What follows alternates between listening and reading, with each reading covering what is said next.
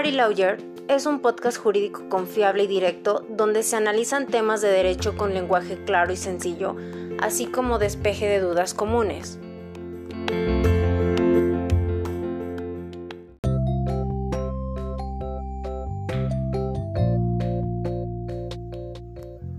Bienvenidos a un episodio más. En el episodio de hoy hablaremos de los reglamentos interiores de trabajo.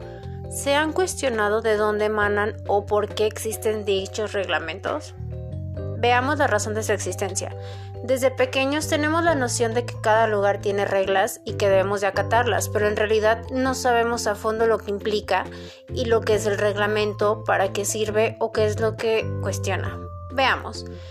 Para empezar, el Reglamento Interior de Trabajo es un conjunto de disposiciones obligatorias para trabajadores y patrones en el desarrollo de los trabajos de una empresa o de algún establecimiento.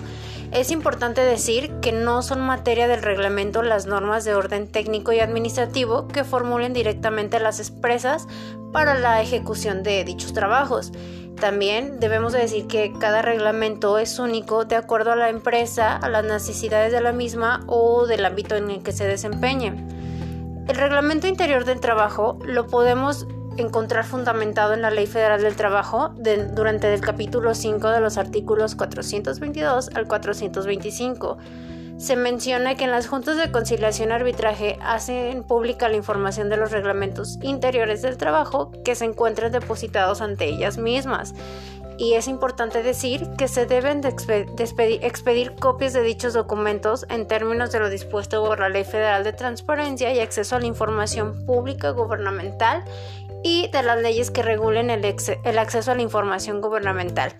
De preferencia, el texto íntegro de dichas versiones públicas que contienen los reglamentos interiores deben de estar disponibles en forma gratuita en los sitios de internet de las juntas de conciliación.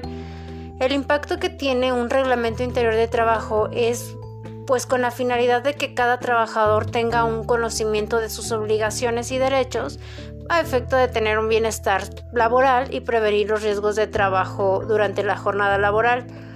También debemos decir que el reglamento surte efectos a partir de la fecha de su, de su, depósito. Debe de imprimirse y repartirse entre los trabajadores que se fijen los lugares más visibles del establecimiento. Como bien lo vimos, creo que el reglamento interior de trabajo es una herramienta muy útil tanto para patrones como trabajadores, ya que si se hace de acuerdo al orden y se sigue, es benéfico para ambas partes porque así podemos eh, de cierta manera evitar los riesgos de, trabajo. Pero bueno, eso es todo por el episodio de hoy amigos, nos vemos en el próximo. Hasta luego.